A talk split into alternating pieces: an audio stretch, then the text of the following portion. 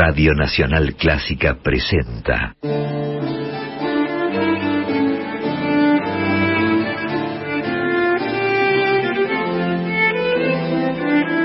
Clásica en La.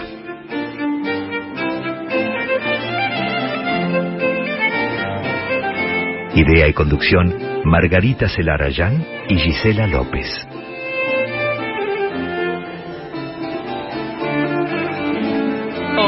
¿Cómo están? Comenzamos Clásica en la, este espacio que compartimos cada jueves desde marzo del año 2020 a resaltar, a eh, poner en valor, en relieve la actividad de compositoras y de directoras de todos los tiempos. Y hoy estamos en este último programa del año, ya a pasitos, nomás a un paso del 2022, y decidimos eh, dedicar este último programa del año a varias voces. Varias voces y mucha música, por supuesto. Voces de compositoras, voces de directoras y de musicólogas que pasaron por Clásica en la en estos dos años de programa, desde marzo de 2020, como les decía, como entrevistadas. Eh, si bien el programa se centra en compositoras y en directoras, en algunas ocasiones también conversamos con musicólogas, es decir, con investigadoras que estudian esta temática en el ámbito académico, ¿no? El ámbito, eh, la temática de las mujeres en la música, las mujeres compositoras específicamente. Y eh, vamos a comenzar el programa de hoy justamente con una, una, perdón, una musicóloga, flautista también, española, que se llama Shakira Ventura. A mediados del año, del año pasado, ya así 2020, Shakira Ventura dio a conocer un proyecto ideado por ella que se titula Creadoras de la Música, que es un mapa virtual que permite visualizar, escuchar y conocer datos biográficos. En ese momento eran 300 compositoras de diferentes partes del mundo. Shakira Ventura, esta investigadora, siguió actualizando en los últimos meses este mapa, esta herramienta, y ya cuenta con información sobre más de 500 compositoras. Es un sitio web al que pueden acceder, es sbmusicology.com, sb las iniciales del nombre de esta musicóloga, Shakira Ventura, sbmusicology.com. Ahí pueden ingresar y acceder a esta herramienta, a este mapa virtual, en el que pueden ubicar, identificar compositoras en diferentes partes del mundo, en todo el planeta, compositoras de diferentes épocas. Y es una gran herramienta que permite justamente visibilizar a todas estas creadoras de diferentes épocas, de toda la historia de la música y también de diferentes geografías, de diferentes procedencias. Una, una idea realmente muy interesante, muy atractiva que hace unos meses volvió a ser noticia porque el diario inglés The Guardian se hizo eco de este mapa virtual de creadoras de la historia de la música. Y eso le dio, por supuesto, mayor difusión a este emprendimiento, al trabajo de esta joven musicóloga Shakira Ventura. Y nosotras aquí en Clásica en La la entrevistamos a Shakira Ventura poco después de que ella diera a conocer este trabajo a mediados del año 2020 y hoy vamos a escuchar un fragmento de esa charla. Vamos a empezar este programa de Clásica en la compartiendo un momento de esta entrevista a Shakira Ventura. En este tramo ella nos contó justamente a propósito del origen de este proyecto, de este mapa virtual de creadoras de la historia de la música y también nos contó acerca de las iniciativas que ella considera que serían necesarias en pos de lograr una mayor equidad de género en el panorama de la música académica.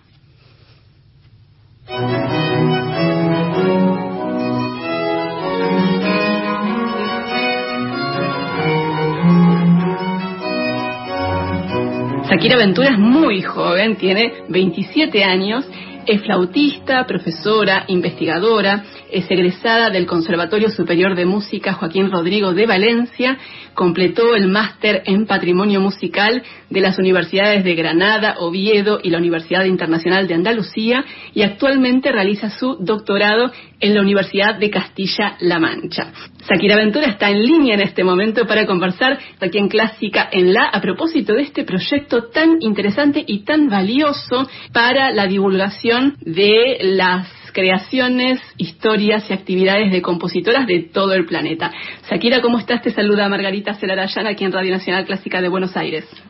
Hola, ¿qué tal, Marga? Encantada de saludarte. Ante todo, felicitaciones, porque la verdad que has hecho un trabajo impresionante, increíble y valiosísimo, realmente muy, muy interesante, porque es una herramienta realmente novedosa. Y la primera pregunta tiene que ver con algo bastante esencial y, y obvio, que es cómo surgió este proyecto, cómo surgió la idea, esta iniciativa tan, tan interesante y tan novedosa que llevaste a cabo. Sobre todo darte las gracias por, por tus palabras.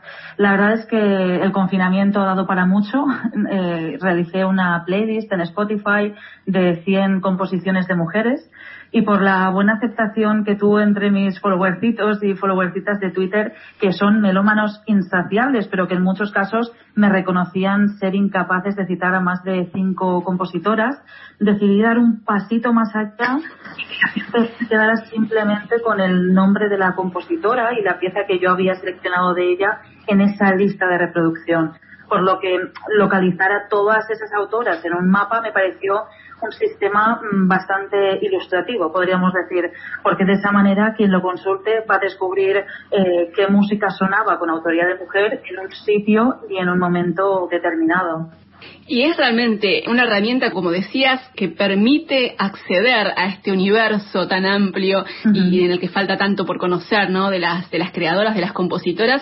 Es una herramienta muy amena, ¿no? Muy accesible. Los invitamos a que se acerquen a este mapa Creadoras de la Música a través de la web de Sakira Ventura, que es sbmusicology.com. También la pueden seguir a Sakira en Twitter, arroba sbmusicology. Sakira, nos contabas que el inicio de este proyecto, de este mapa de creadoras de la música, fue una lista de reproducción, una playlist de Spotify y luego el trabajo fue creciendo y tomando otra forma. ¿Cómo fue este trabajo, que me imagino que habrá sido arduo y te habrá llevado por mucho tiempo, de elaboración del mapa, ¿no? De la búsqueda de información, de eh, la selección también y la búsqueda de obras. ¿Cómo ha sido este, este proceso de elaboración de este mapa? Qué bien lo sabes. Primero eh, creé las fichas de, esas 100 compositoras de, de, la playlist con su nombre y apellidos, el lugar, fecha de nacimiento y de muerte si procedía, enlace de su biografía en Wikipedia. Lo que ocurre es que, claro, descubrir vidas tan apasionantes y música de grandísima calidad engancha, por lo que continué ampliando a las autoras, como tú bien dices, con un proceso eh, bastante arduo de, investigación. Me he hecho con una bibliografía bastante, bastante grande para poder cotejar todos estos datos. Y nada, seguí, seguí ampliando las autoras hasta las 300 cuando lo compartí, que por cierto a día de hoy ya son 314 porque hice una actualización hace nada incluyendo no solo la información que te he comentado antes, sino ahora también pues unas líneas de su biografía a modo de introducción, el enlace a su propia página web y el enlace a su música para que cualquiera que la quiera consultar la tenga a mano. Al final Claro, cuando consultas el mapa solo ves las fotitos, los enlaces, pero para llevar a cabo este proyecto ha sido necesarias pues muchísimas horas leyendo, estudiando, analizando y seleccionando la información. Claro, por otro lado también agradecer todas las recomendaciones que he recibido, ya no solo por Twitter, sino en el resto de, redes sociales de compositoras que están un poco más eh, fuera de, mi alcance, ¿no? Podríamos decir. Estamos conversando con Shakira Ventura, creadora de un proyecto, una herramienta herramienta interesantísima para la divulgación de las creaciones de compositoras, que es un mapa que ella tituló Creadoras de la Música, que puede consultarse, les reiteramos, en el sitio web sbmusicology.com. Shakira, te quería preguntar, ¿qué iniciativas te parece que serían necesarias para que logremos y terminemos alcanzando un panorama de mayor equidad de género en el ámbito de la música académica? Desde luego, muchas cosas tienen que cambiar para que lleguemos a, la equidad, desde los niveles más bajos de los estudios musicales hasta en el ámbito profesional. En el grado elemental de música, por ejemplo, los alumnos y las alumnas deberían poder interpretar música de, de compositoras. Ya después, en el grado profesional, además, deberían conocer a mujeres intérpretes de su propio instrumento que puedan tomar como referentes. Y ya en el grado superior, deberían poder formarse con unos manuales de historia de la música donde aparezcan eh, integradas en el texto mujeres del ámbito musical que sea al mismo nivel que los hombres. Es que solo con una buena formación se van a crear profesionales que ayuden a corregir eh, todas esas lagunas que la historiografía ha creado en el momento que ha narrado los sucesos de la historia siempre desde la perspectiva de los hombres. Ya a partir de ahí, evidentemente, eh, sería fantástico que los gestores y las gestoras culturales se obligaran a sí mismos a programar anualmente pues un 50% con posiciones de hombre y un 50% con posiciones de mujer, porque las hay, no pueden ponernos excusas al respecto, sobre todo con esta web francesa que ha nacido recientemente y que rescata una barbaridad de, obras de mujeres. Luego, por otro lado, las discográficas también deberían apostar un poquito más por las composiciones de mujeres, ya no tanto crear álbumes recopilatorios de compositoras, que por supuesto también, sino atreverse más a menudo a crear álbumes mixtos de sinfonías, de canciones, de sonatas o del género o periodo que sea. Yo siempre voy a insistir en lo mismo. Bienvenidos sean los congresos, las ponencias, eh, los ciclos de conciertos, los talleres, los álbumes recopilatorios de obras de mujeres, pero nuestra aspiración, bajo mi punto de vista, siempre debe ser que más pronto que tarde aparezcamos junto a los hombres, que no se creen cosas específicas para nosotras, porque eso al final pone de manifiesto la, desigualdad que, que, seguimos sufriendo, por desgracia. Sí, es cierto, falta mucho por hacer, pero es importante, como decías, que desde los más diversos ámbitos que tienen que ver con el quehacer musical, cada uno contribuya con iniciativas que apunten a esa dirección. Shakira Ventura, me imagino que te voy a poner en un aprieto si te pregunto sobre tus compositoras favoritas, pero algo ya sé porque estuve indagando y sé que, por ejemplo, Luis Farranc es una compositora que te gusta, que te interesa me llama la atención. Y desde luego sí que me pones en, en, un aprieto porque es una pregunta que, que siempre hacen, ¿no? Eh, ¿Cuáles son tus compositoras favoritas? Y yo no suelo querer decirlo porque al final condicionas a los demás y parece que solo vayan a escuchar eh, lo que tú estás recomendando. Pero sí. precisamente he dedicado mm, algunos hilos en Twitter y algunas cosas al respecto de ella porque su vida me parece fascinante, compositora, pianista y profesora. Ocupó su puesto como profesora de piano en el Conservatorio de París una barbaridad de años, siendo la primera mujer en, en tener tantísimos años eh, esta plaza, que por desgracia evidentemente no cobraba lo mismo que sus compañeros hombres, ¿no? Y tuvo que luchar para poder conseguir eh, cobrar lo mismo. En fin, es una figura fascinante y bueno, ya que lo has comentado, recomiendo a todo el mundo que, escuche su, por ejemplo, su sinfonía, ¿no? Sinfonía número uno es, es maravillosa. Sí, justamente nos vamos a quedar escuchando algún movimiento de esta sinfonía de Luis Farranc y te agradezco y te felicito, Sakira Ventura, por eh, tu trabajo, por esta tarea que llevas adelante de divulgación a través de Twitter, a través de las redes sociales y también especialmente a propósito de este proyecto, de esta iniciativa del mapa Creadoras de la Música, que reitero pueden consultar en el sitio sbmusicology.com. Sakira Ventura, muchísimas gracias por este contacto con Radio Nacional Clásica de Buenos Aires. Muchas gracias a ti, sobre todo por haceros eco de, estas iniciativas, ¿no? Que al final es lo que importa, que llegue al mayor número de personas posible. Muchísimas gracias.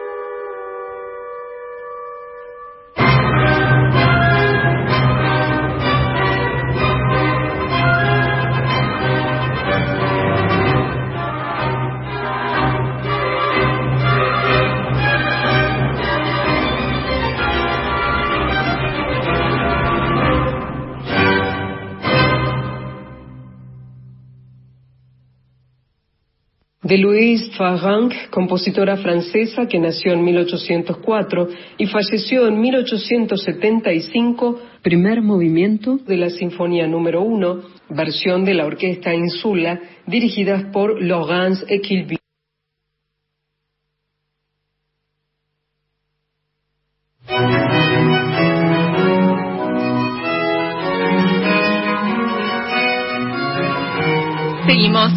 Clásica en La. Estamos hasta las 20 compartiendo este espacio que dedicamos a la actividad, creaciones, trayectorias de compositoras y de directoras aquí en la 96.7. Estamos en vivo en este último programa del año. Yo soy Margarita Cerarayán. Estamos con Sergio Bosco en la operación técnica compartiendo hoy un repaso con voces y mucha música, voces de compositoras, de directoras y también de musicólogas, como escuchábamos recién, que pasaron por Clásica en La como entrevistadas en los dos años que llevamos de este programa, que comenzamos allá por marzo del año 2020. Y ahora es momento de compartir un fragmento de una charla que mantuvimos con Lucía Sicos una de las más notables directoras de orquesta argentinas. La entrevistamos en julio del año 2020. Ella es doctora en música, docente también y coordinadora académica en la Facultad de Artes y Ciencias Musicales de la UCA, la Universidad Católica Argentina. También es directora del proyecto Ensamble Ecléctico y es una habitual invitada para dirigir orquestas muy importantes del país, de la Argentina. Y vamos a compartir, les decía, un fragmento de esta entrevista que realizamos en el año 2020 con Lucía Sicos. Y en este fragmento ella nos cuenta sobre sus primeros vínculos con la música y también sobre sus primeras experiencias como directora de orquesta. Escuchemos entonces a Lucía Sicos.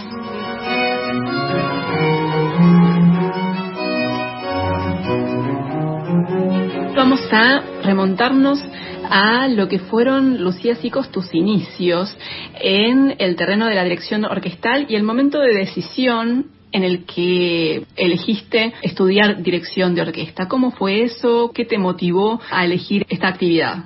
Mira, cuando empecé a estudiar música, lo hice porque en mi casa se escuchaba mucho folclore y a mí me encantaba Carlos Di Fulvio y la guitarra, sobre todo el sonido de la guitarra era algo que me fascinó y mis padres me llevaron entonces a estudiar al Instituto de Música de la Municipalidad de Avellaneda, que en ese momento funcionaba al lado del, Teatro Roma. Después de unos años de estudiar guitarra, yo empecé a ir al teatro a escuchar a la orquesta sinfónica. Y bueno, ahí fue amor total. Y bueno, mirando la orquesta dije, a ver, violín, violín, guitarra, mm, guitarra no hay. ¿Cómo podemos solucionar esto? Porque me fascinó eh, el sonido de la orquesta, ¿no? Claro. Entonces empecé a estudiar violín, porque dije, bueno, si yo estudio violín voy a poder eventualmente tocar en una orquesta. Y así lo hice durante unos años, hasta que terminé la secundaria y ya cuando tenía que decidir los estudios universitarios tenía muy claro que no era solo poder tocar en una orquesta, era no era el violín simplemente, o sea, trascendía eso, era la orquesta toda. Y ahí fue claro que era dirección orquestal. ¿Y cómo fueron tus comienzos en el ámbito de, de la formación, en el ámbito académico, cuando elegiste el camino de la dirección orquestal?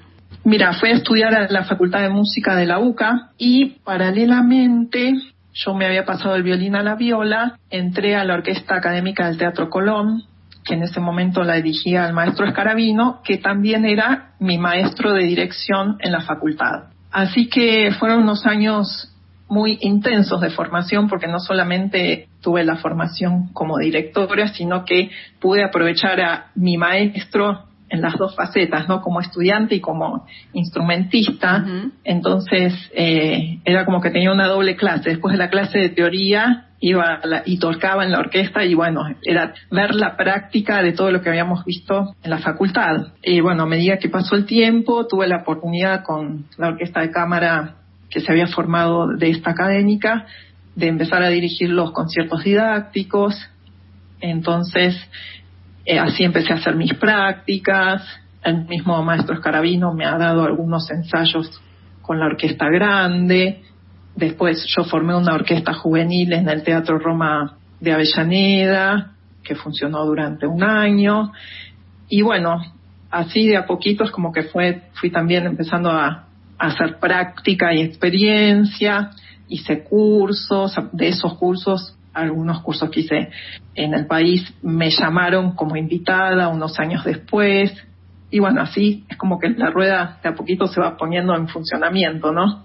Y después completaste tu formación en el exterior y empezaste una actividad profesional que ya te ha llevado a dirigir diversas orquestas a lo largo del país y también en el exterior. Y algo que llama la atención, en cierto modo, de tu actividad es que además de desarrollarte en el terreno de la música sinfónica, también tenés una particular afinidad, podemos decir, con el mundo de la ópera. ¿Hay una afinidad especial? Sí, totalmente. La ópera fue una de mis pasiones desde muy joven, muy chiquita, adquirida, porque la verdad es que en mi casa no se escuchaba ópera, pero ni bien yo tuve la oportunidad también de ver ensayos en el Roma de Avellaneda, enseguida fue un género que llamó mi atención. Y bueno, te cuento una anécdota, eh, todo cierra, ¿viste? Eh, la primera ópera que vi completa, porque había visto ponerle algunos ensayos o algunos conciertos líricos, pero la primera ópera que vi completa fue un trovatore que se hizo en el Teatro Roma de Avellaneda. Yo tenía 16 años. Uno de los cursos que hice en el exterior fue de dirección de ópera y de ese curso elegían un cast de cantantes y un estudiante de dirección para ir a trabajar a un festival en República Checa donde se iba a presentar justamente el Trovatore al aire libre. Bueno, en esta selección yo quedo seleccionada y viajo con el grupo que había sido señalado a partir del curso. Yo tenía tareas de asistente, ¿no? El coro interno, la canción de Manrico y cositas así. Eh, antes del ensayo general, el director se enferma. Entonces el manager me llama y me dice, bueno, Lucía, estamos en tus manos. Y yo lo miraba y pensaba, ¿le digo que nunca dirigí una ópera completa en mi vida o no le digo? Mm. y bueno, yo pensé, bueno, no le digo nada, total lo voy a tener que hacer y él no lo va a poder remediar, porque esto es mañana. Así que fui al ensayo general, todo salió muy bien por suerte, hice todas las funciones porque el director nunca se, se repuso y bueno, así fue que debuté dirigiendo ópera. Con la misma ópera que había marcado tu enamoramiento, digamos, con el género, ¿no? Tal cual. Y como corolario, cuando hice mi tesis doctoral, elegí el Trovatore para investigar las tradiciones interpretativas, comparando grabaciones históricas y la partitura mm, con edición crítica. Así que bueno, el Trovatore marcó tres ciclos importantísimos en mi vida en el amor con la ópera, sí. Lucía Sicos, me gustaría que toquemos un tema que tiene que ver con la temática de nuestro programa, que es justamente poner el foco en la actividad de compositoras y de directoras. ¿Cómo ves el panorama de las directoras de orquesta en nuestro país actualmente? Mira, yo creo que cuando me dicen, ay, no hay, no hay, hay pocas, bueno, en realidad hay muchas directoras de orquesta. Eh, que se desempeñan en distintos ámbitos y quizás no tienen tanta visibilidad porque uno siempre está mirando a la orquesta profesional o las orquestas que dependen del Estado, ¿no?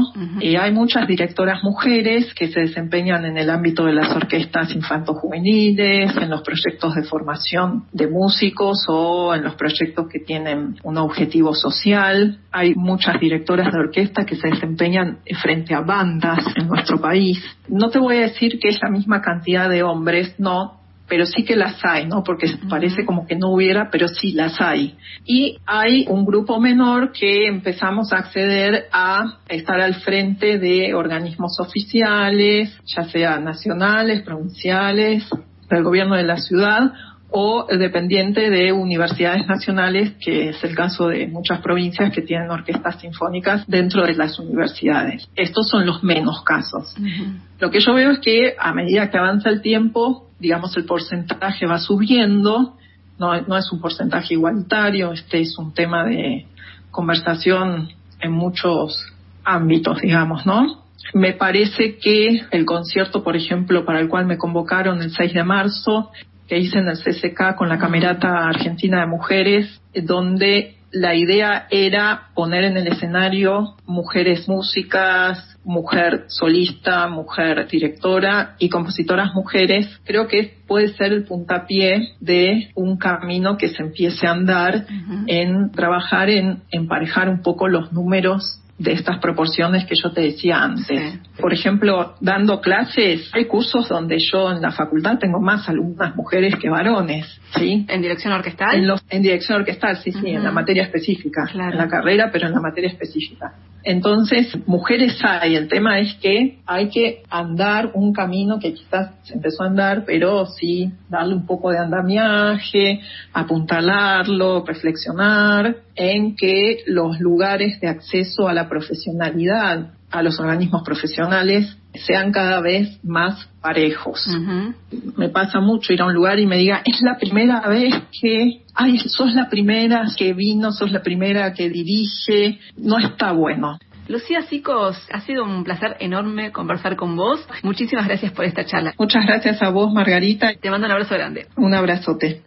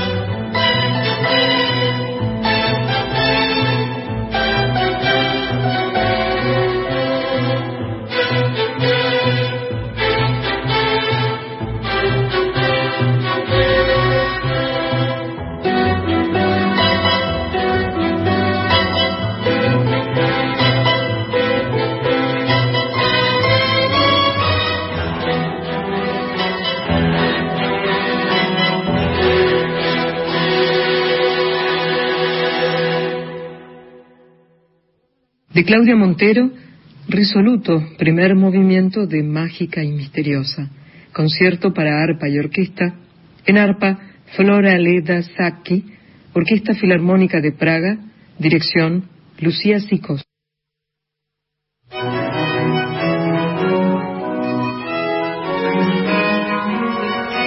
Seguimos en Clásica en La. Estamos en el último programa del año de este espacio que compartimos, que dedicamos a las actividades, creaciones, trayectorias de compositoras y de directoras.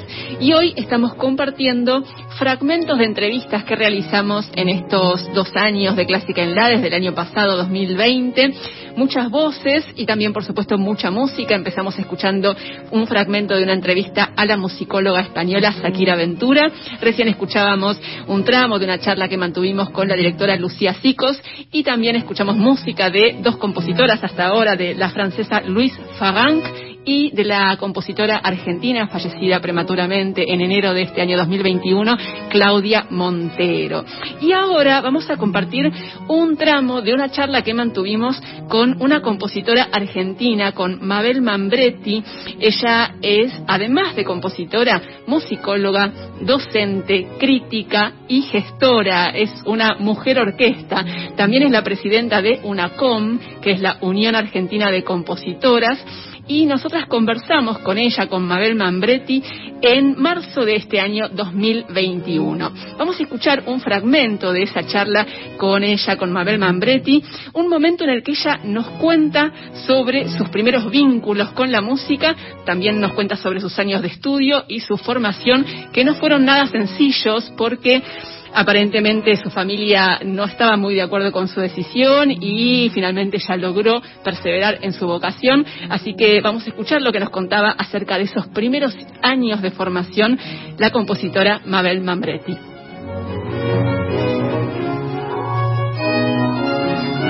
Mabel Mambretti, contanos cómo empezaron tus vínculos con la música. Bueno, mis vínculos con la música empezaron cuando yo era una niña, tendría cuatro o cinco años, en casa de una familia muy poco musical, porque mis padres no tenían el hábito de escuchar música clásica. Pero hubo una época, un par de años, en que una tía mía, la hermana mayor de mi padre, vivió en casa y entonces trajo algunos discos de música clásica yo quedaba encantada escuchando eso, ¿no? Bueno, como a los siete años eh, pedí bastante que me gustaría tocar el piano y a los siete años, más o menos siete, ocho años, me mandaron a estudiar con una profesora llamada Elvesia Braga. Bueno, estudié con ella varios años, pero mi destino estaba marcado de otra manera. Mis padres eran farmacéuticos, tenían una farmacia, la farmacia Mambretti, en San Miguel, y bueno, mi padre, que era un señor muy, muy patriarcalista, ¿no?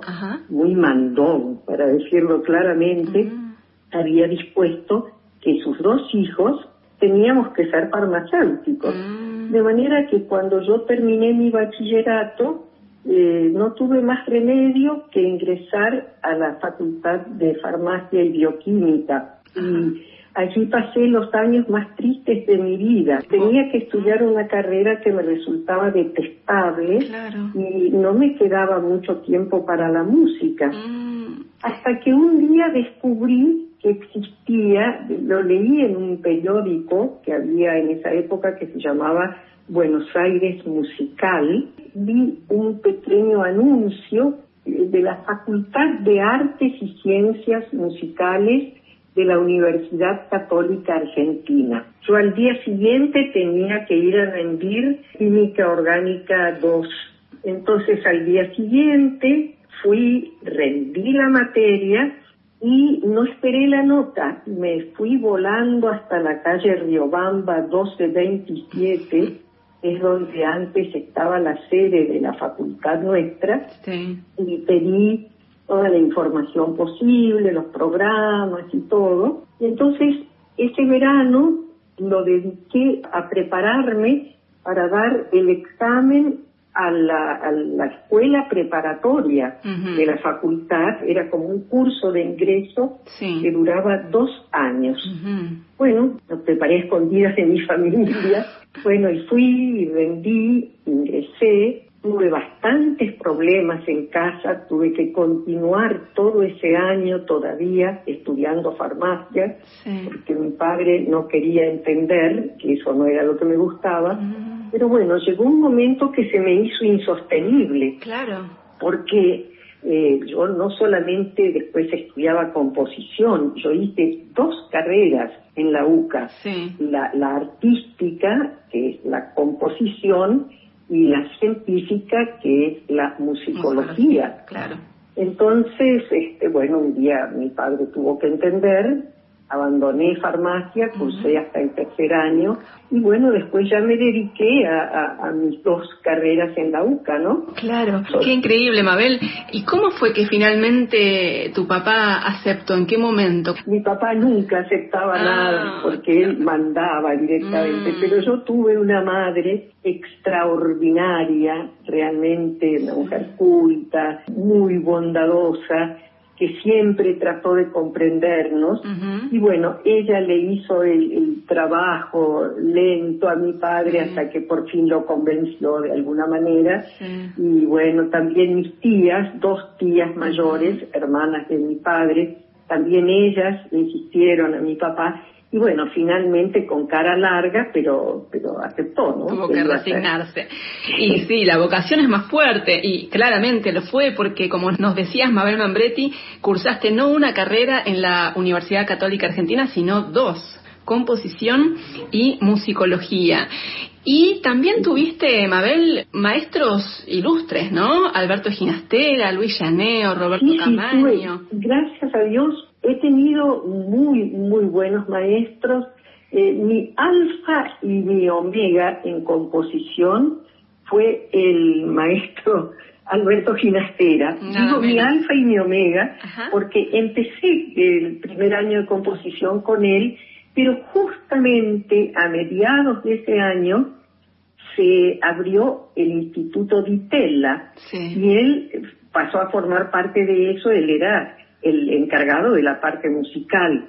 Entonces tuvo que renunciar a ser profesor y a ser decano de la Facultad de Artes y Ciencias Musicales de la UCA, ¿no? Ahí empecé con él y ese año lo terminé con el maestro Gerardo Gandini.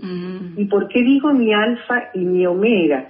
Porque muchos años después, cuando yo ya ni vivía en Argentina, eh, me enteré que iba a ir Lutoslavski a dar el curso de verano en, en Compostela, en los cursos llamados Música en Compostela, en el año 1974.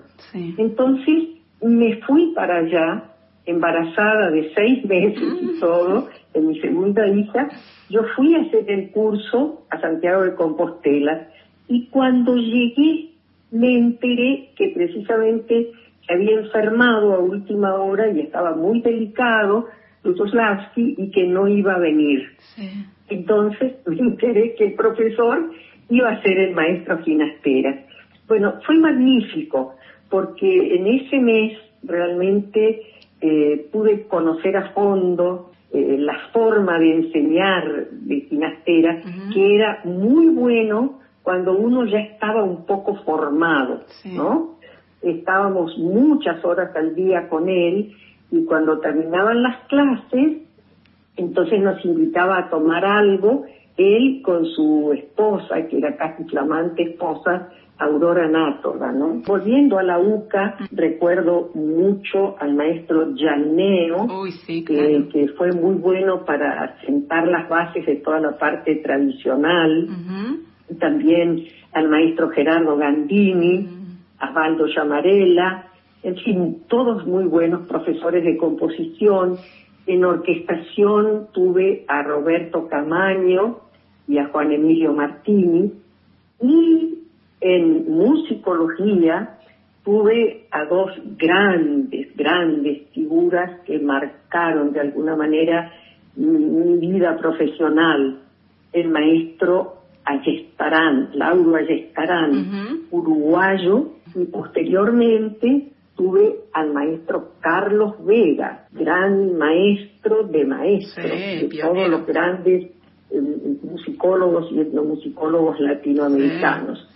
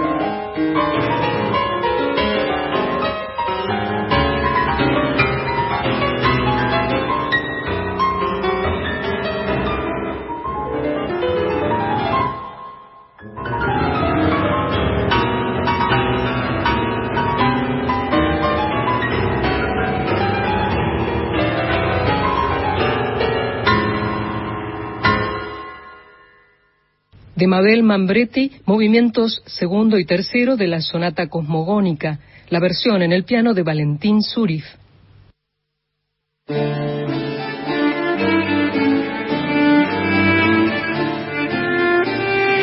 Comenzamos la segunda y última hora de Clásica en la. Estamos hasta las 20 compartiendo este espacio que dedicamos a las creaciones, trayectorias de compositoras y de directoras de todos los tiempos. Estamos con Laura Higa en la operación técnica en vivo desde el estudio de Radio Nacional Clásica. Y antes de seguir con el programa, les recuerdo que nos pueden seguir en las redes sociales. Estamos en Instagram, en Twitter y en Facebook. Sobre todo en Instagram nos pueden encontrar como arroba en la clásica arroba en la clásica, en Instagram, en Twitter y en Facebook. Si nos siguen pueden enterarse de los contenidos del programa y también de información que compartimos frecuentemente sobre la temática justamente de este programa que está relacionada con las actividades de compositoras y de directoras. También les recuerdo que los programas de este año 2021 están disponibles en el formato podcast para que puedan escucharlos en el momento que quieran en dos plataformas, en Spotify y también en iTunes. En ambas plataformas pueden buscarlo como podcast clásica en la podcast clásica en la y ahí tienen disponible todo el listado de programas del año 2021 para escucharlos en el momento que prefieran les reitero entonces en Spotify y en iTunes Clásica en la en formato podcast. Y seguimos con este programa de fin de año que estamos dedicando a repasar fragmentos de entrevistas que realizamos en todo este trayecto de Clásica en la, desde que comenzamos en marzo de 2020. Estamos compartiendo muchas voces de compositoras, de directoras, también de musicólogas y por supuesto también mucha música. Y ahora es momento de compartir un eh, tramo de una charla que mantuvimos con Alejandra Urrutia. Ella es directora de orquesta chilena es doctora y magíster en artes musicales de la Universidad de Michigan en Estados Unidos y actualmente es la directora titular de la Orquesta de Cámara de Santiago de Chile. Nosotras conversamos con Alejandra Urrutia en noviembre del año 2020 y vamos a compartir un fragmento de esa entrevista en el que nos cuenta sobre su periodo de estudio en Estados Unidos cuando todavía estudiaba violín y no tenía planeado dedicarse a la dirección. También nos recuerda eh, su etapa como directora de orquesta de la directora de la Orquesta Sinfónica Provincial de Santa Fe, aquí en la Argentina, que dirigió hasta el año 2016. Así que vamos a compartir entonces este fragmento de una entrevista que realizamos con la directora chilena Alejandra Urrutia. Alejandra, estudiaste durante muchos años violín con mucho énfasis, dedicándole muchas, muchas horas por día, ¿no? Como hay que hacer si alguien se quiere dedicar a eso, ¿no? Y te fuiste muy joven a, Estados Unidos, ¿no? Eras adolescente, tenías 16 años cuando te fuiste a seguir estudiando allá y te quedaste allí muchos años, ¿no? ¿Cuánto tiempo te quedaste? Claro, yo hice mi bachelor's que se llama en el sur de Estados Unidos, en Georgia, y después hice mi máster y mi doctorado en la Universidad de Michigan. ahí estuve cinco años. Y después me quedé un año más haciendo un, un reemplazo sabático en la universidad, porque ese, eso era donde yo apuntaba en un inicio, ¿ah? enseñar en una universidad pero luego se dieron las cosas que no fue así. ¿Y cómo se dieron esas cosas para que no sucediera eso que tenías pensado en, un primer movimiento, dedicarte a la docencia? ¿Cómo fue? Bueno, ¿sabes? En mis últimos años de mi doctorado en violín, eh, yo tuve un acercamiento a la, dirección orquestal. Bueno, mi papá también era director de orquesta, entonces también yo tenía ese, ese ejemplo porque recuerdo a mi papi cada cierto tiempo tomando cursos de dirección. De hecho, él iba a Mendoza a estudiar con eh, Guillermo Escarabino. Ah, mira vos. Entonces yo lo recuerdo a él preparándose para esos cursos. Ajá. Entonces, de nuevo, me da la sensación que tiene que haber sido algo muy, muy poderoso para mí, ¿no? y, y, cuando estuve mis últimos años en Michigan, entonces eh, yo tenía muchos amigos directores de orquesta, yo iba a las clases de análisis, entonces, eh, pasó a ser como, como mi grupo de amigos, ¿no? Y ahí bajó mi, mi deseo de empezar a dirigir. Y de hecho, eh, siempre recuerdo esta anécdota porque yo estaba estudiando dos obras para violín, una de Mozart, un concierto para violín, y una de Schubert, que era una pieza para violín y cuerdas. Y me acuerdo que mi profesor de violín, esto ya era casi terminar el, el año académico, ¿no? Me dijo, Alejandra, me dice, tú que tienes tantos amigos directores de orquesta, ¿por qué no le pides a uno de ellos que dirija y puedas tocar estos conciertos con tus compañeros? Entonces yo me paré ahí bien, bien firme y le dije, yo quiero dirigir. Entonces yo le pedí a mis compañeros, a mis amigos de la U que armáramos una orquesta, ¿no es cierto? Sí. Y yo dirigí desde el violín. Claro. Tu primera experiencia dirigiendo fue en esa ocasión. Sí, así es. Y desde ese momento, ¿cómo fue que fuiste cambiando de rumbo y dejando, no sé si dejando de lado, pero inclinándote hacia la Sí. dirección? ¿Sabes? Cuando yo me volví a Chile, se me pidió ser parte de un proyecto de orquestas juveniles en Curanilahue, se llamaba el pueblo. Sí. Pero se me pidió hacerlo como profesora de violín y tenía estudiantes muy pequeños, entre 5 y 7 años. Y en un momento el director de orquesta no estaba y me pidieron a mí si yo podía hacer un ensayo. Y yo hice el ensayo y me encantó.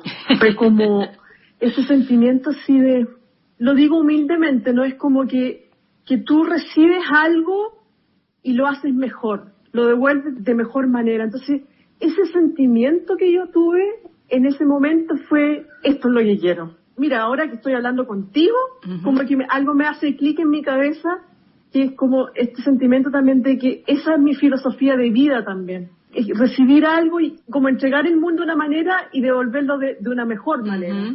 Sí, sí. Eso a mí me atrae muchísimo, me es tremendamente atractivo. Alejandro Rutia, estuviste viviendo hasta no hace mucho, hasta el año 2016, aquí en Argentina, porque fuiste directora titular de la Orquesta Provincial de Santa Fe. Contanos cómo fue esa experiencia.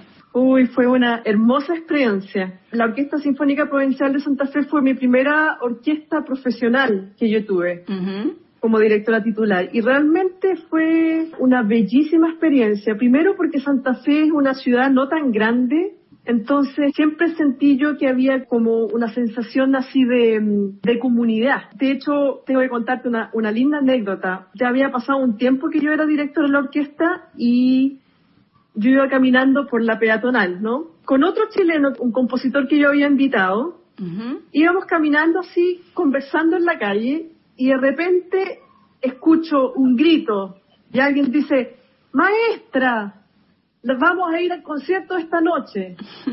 Y yo me doy vuelta, y era el señor que vendía flores que me estaba diciendo, maestra, voy a ir a su concierto esa noche. Eso realmente para mí me tocó el alma, porque Claro. eso en, en mi país jamás ocurriría. Claro, porque en ese tiempo lograste una cercanía con el público muy particular, ¿no? Totalmente, totalmente, pero además yo siento que en Argentina la gente ama la música, ama el arte, pero no solo lo aman, sino que hacen el acto de ir a un concierto, ¿no?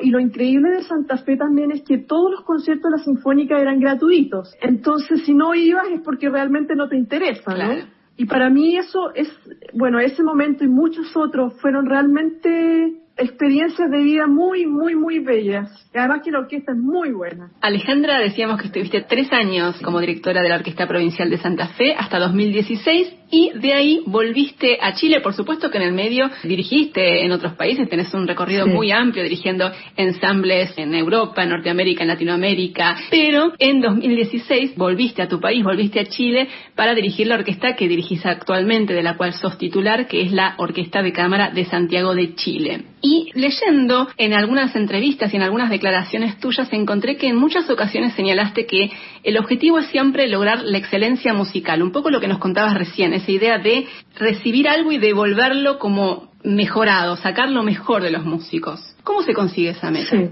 Bueno, primero que nada, es algo que yo me repito también todos los días y, y cada vez que yo me siento a estudiar, ¿no? Ujú. Que esta idea de que tú tienes que ser un ejemplo. Eso es lo primero que yo me planteo siempre. Me encantaría ser un ejemplo para otros de lo que yo siento que son los valores esenciales de mi vida, ¿no? Y que están absolutamente relacionados con la música. Y la palabra excelencia, a mí me gusta, me gusta usarla como un ejemplo de una actitud mental que uno tiene que tener. Hay una frase que me encanta que dice que la música merece lo mejor de nosotros. Eso es muy potente y es más potente aún cuando tú lo pones en la acción. Si tú piensas en, en una orquesta de 75 músicos, de 100 músicos, de 150 músicos y todos están motivados por ese concepto, ¿no? De esta actitud mental, lo que se puede lograr es, realmente excepcional. Primeramente es, yo ser un ejemplo para inspirar a otros, ¿no? A dar su mejor. Y honestamente, Margarita, yo siento que eso es lo, ese es el rol del director, o sea, uno no puede intentar cambiar a nadie, ¿no? Uno solamente puede ser un ejemplo para otros. Y ahí verá el otro si, si reacciona o no.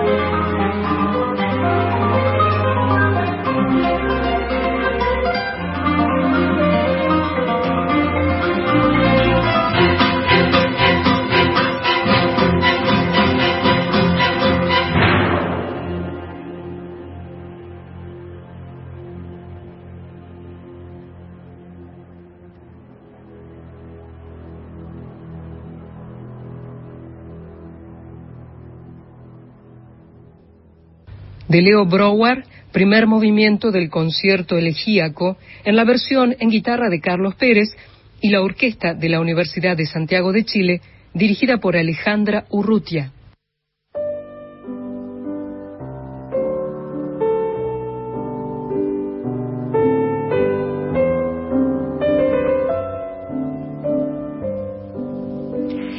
Estamos en Clásica en la hasta las 20 aquí en la 96.7, hoy en este último programa del año compartiendo algunos fragmentos de entrevistas que realizamos desde que comenzamos con este programa allá por marzo del año 2020. Y ahora vamos a escuchar un fragmento de una charla que mantuvimos con una notable compositora mexicana, ella es Gabriela Ortiz y charlamos con ella en el mes de mayo de este año 2021. Es una de las más importantes de la actualidad a nivel internacional. Y en el fragmento que vamos a compartir, ella nos habla sobre la satisfacción que le produce componer para orquesta y también nos cuenta cómo fue construyendo su propio lenguaje como compositora. Escuchemos a Gabriela Ortiz.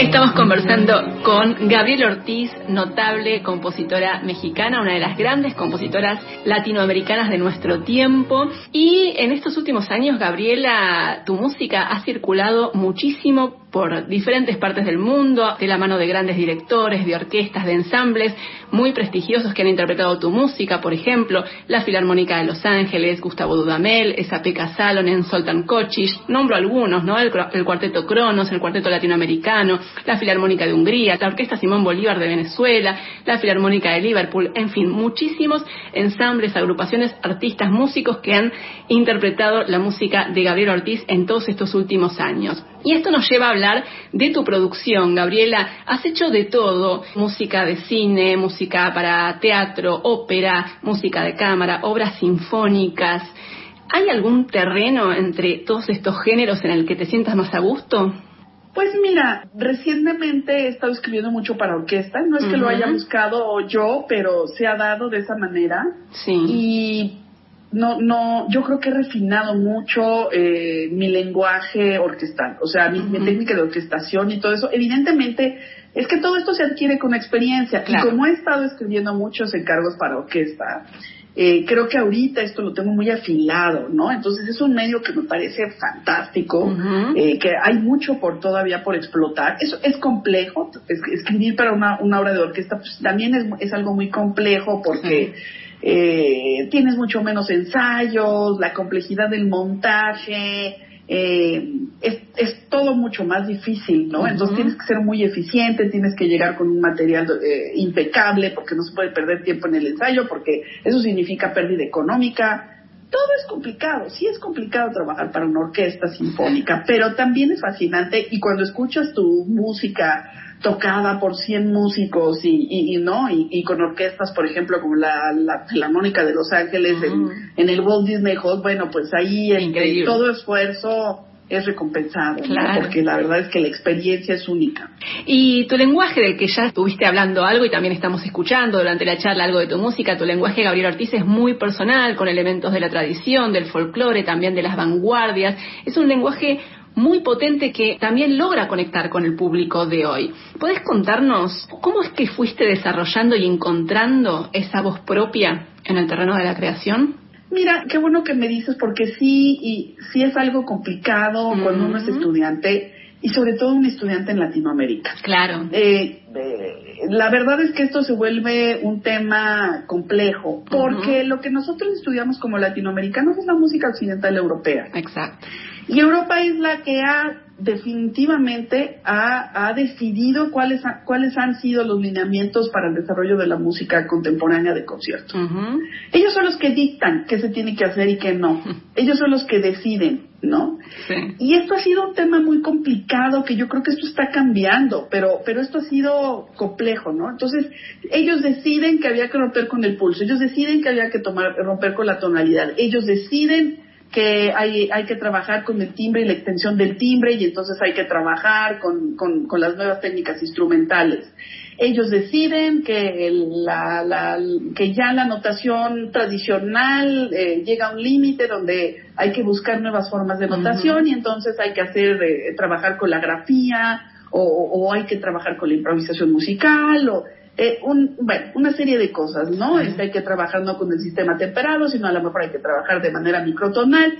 Y entonces uno se enfrasca con todos estos este, ismos, ¿no? De la nueva complejidad y del modernismo, pero todo esto es dictado por Europa. Claro. En realidad todo esto viene de Europa. no, y yo la verdad es que crecí en México, comí tortilla, como chile, o sea, y yo tengo otros bagajes. Y Europa no se ha volteado a ver, no ha volteado a ver, y, no sé si porque no ha querido, pero si nosotros observamos los libros de música contemporánea, este, escritos en Europa por editoriales tan importantes como Oxford University Press o Cambridge University Press, Latinoamérica casi nunca existe hay muy pocos compositores latinoamericanos que se mencionan y eso ahí de, de, de, pronto, ¿no? Vamos a ver ahí, de pronto estaría Ginastera, de pronto está Villalobos, Revueltas o, o, o, Chávez. Pero, y eso en poquitos libros. Hay uno que yo me encontré, me acuerdo perfecto, que busqué este Latinoamérica y decía eh, Conga, Latin American Instrument. Esa fue su referencia sobre Latinoamérica. Increíble. Eso está mal, porque es una falta de ignorancia de parte de ellos. ¿No?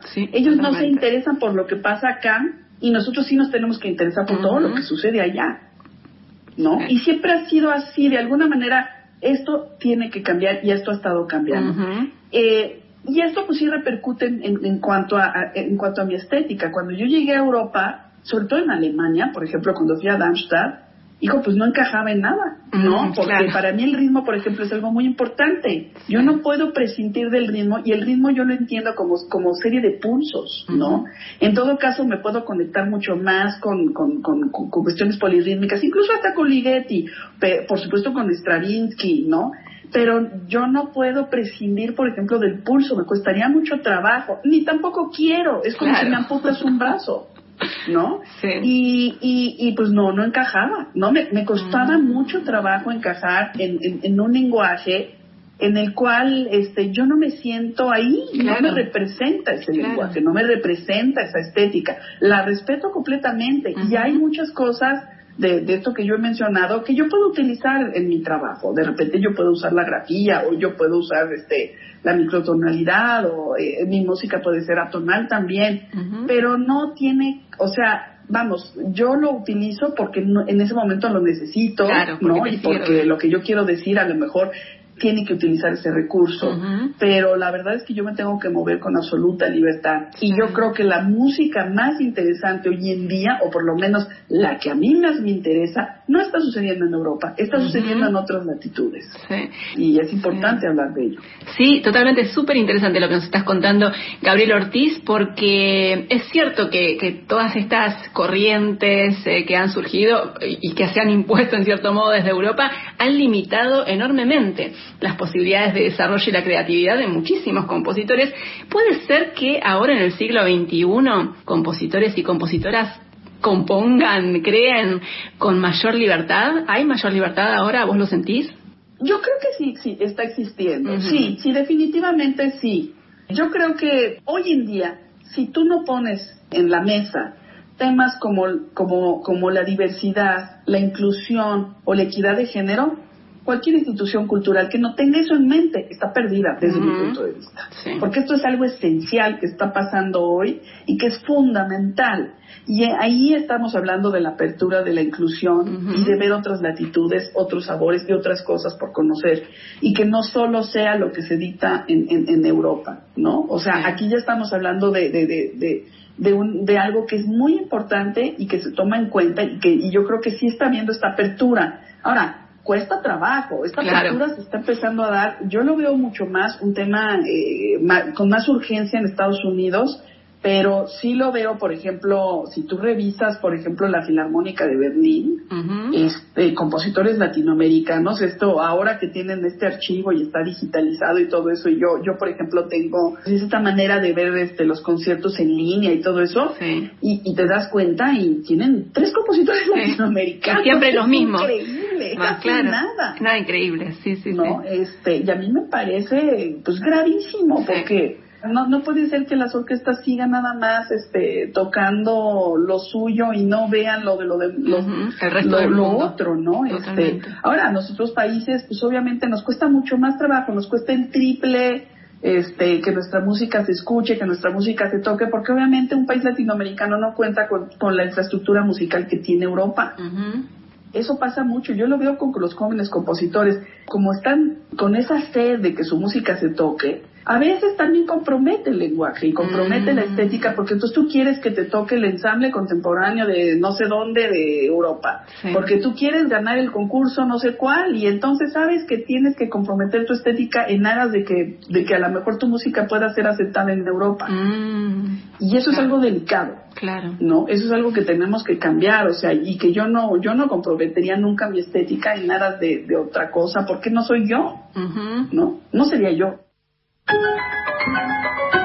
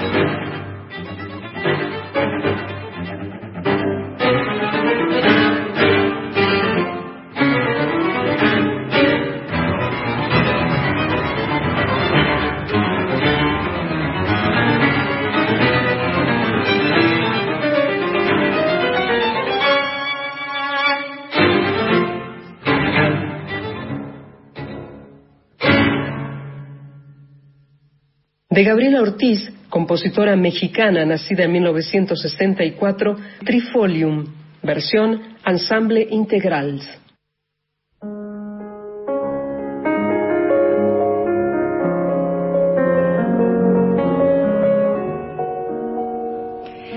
Estamos llegando al final de este último programa del año de Clásica en la, programa que estamos dedicando a compartir algunos fragmentos de entrevistas que realizamos en estos dos años de programa desde que comenzamos en marzo de 2020. Y la última voz que vamos a compartir hoy en este programa es la de Eliana Monteiro da Silva. Ella es una musicóloga, pianista y profesora brasileña, es doctora en música por la Universidad de San Pablo y completó su postdoctorado en esa misma universidad con una antología que tituló Compositoras Latinoamericanas, Vida, Obra y Análisis de Piezas para Piano.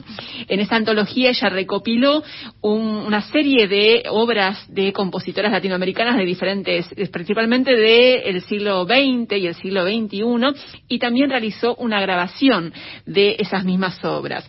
Y eh, en el fragmento que vamos a compartir, vamos a escucharla a Eliana Monteiro da Silva. Eh, comentando sus impresiones a propósito de un tema clave que tiene que ver con la temática de este programa, que es la marginación de las mujeres a lo largo de la historia de la música en el ámbito de la composición. Y en el tramo, en el final del fragmento que vamos a compartir de esta charla con Eliana Monteiro da Silva, ella hace referencia a una de las compositoras que estudió y también que grabó para esta antología que les estaba mencionando, que es la compositora uruguaya María Gali. Así que escuchemos a Eliana Monteiro da Silva.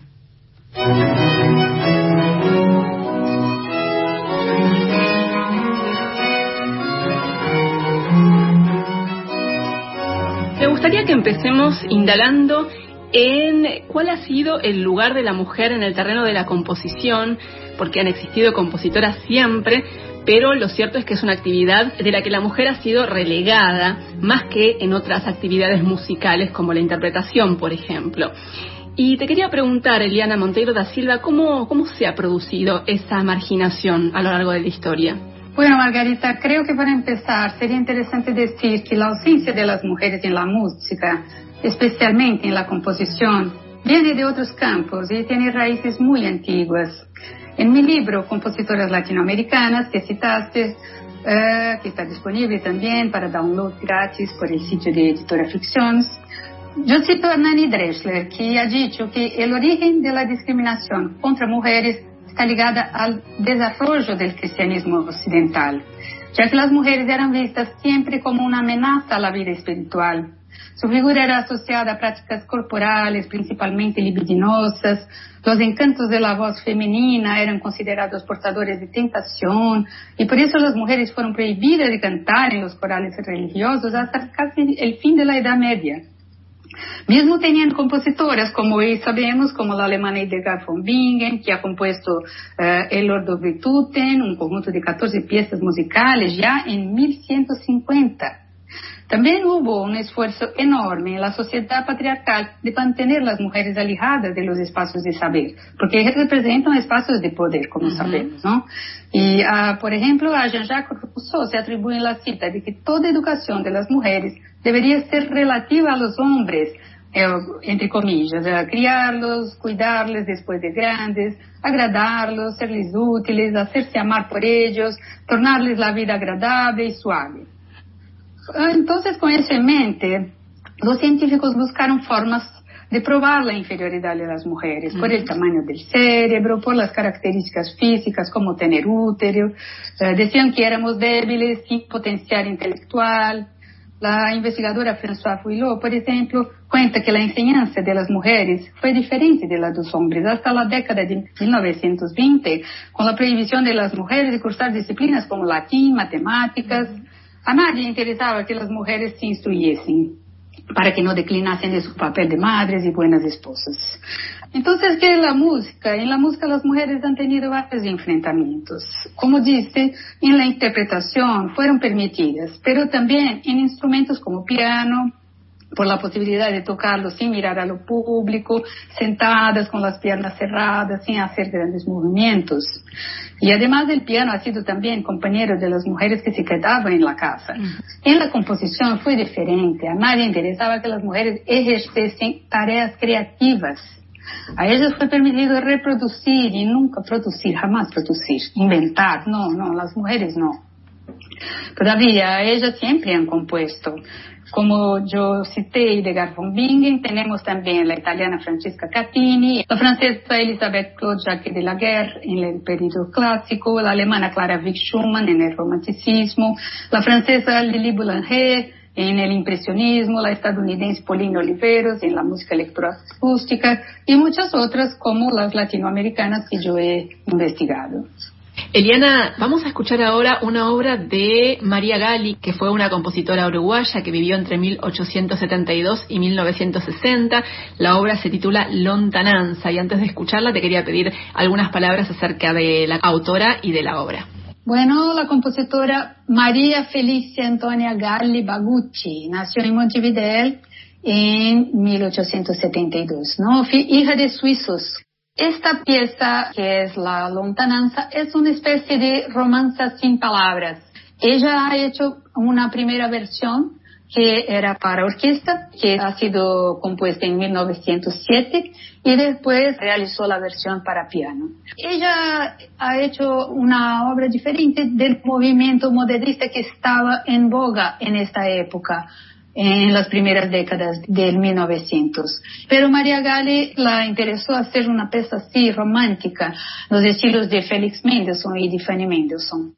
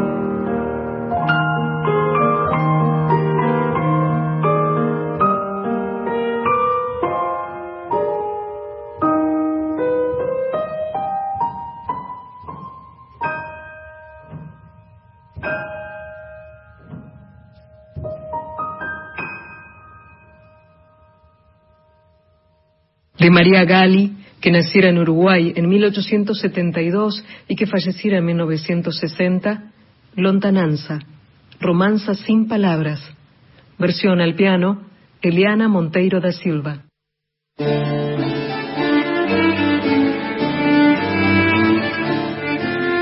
Llegamos al final de Clásica en la de este programa especial de fin de año que dedicamos a compartir algunos fragmentos de entrevistas que realizamos durante estos dos años de Clásica en la desde que comenzamos con este programa. En la primera hora compartimos las voces de la musicóloga española Shakira Ventura, de la directora argentina Lucía Sicos y de la compositora también argentina Mabel Mambretti. Y en la segunda hora del programa escuchamos a la directora chilena Alessandra Urru a la compositora mexicana Gabriela Ortiz y a la musicóloga y también pianista brasileña Eliana Monteiro da Silva. Voces de mujeres, de compositoras, directoras, eh, musicólogas notables, destacadas, talentosas y también, por supuesto, muchísima música compuesta y dirigida por mujeres en este clásica en la de hoy. Les cuento que en el verano vamos a estar compartiendo programas grabados, reediciones de programas ya emitidos y en marzo seguramente volveremos a encontrarnos en vivo, esperemos aquí en eh, los jueves en el estudio de la 96.7. Le quiero mandar un abrazo muy grande a mi socia, mi, mi compañera Gisela López, que eh, no, no pudo acompañarnos en estos programas, la mejor compañera del mundo. Le mando un abrazo muy grande. Gracias también a Laura Iga, que nos acompañó en la segunda hora del programa de hoy en la operación técnica. Muchas gracias a ustedes por la compañía de siempre y muy feliz año para todos y para todas. Ojalá que el 2022 sea mejor y que venga con salud y con mucha música. Nos encontramos nuevamente el próximo jueves con programas grabados y en marzo nuevamente con más contenidos en Clásica en La. Hasta la próxima. Chao.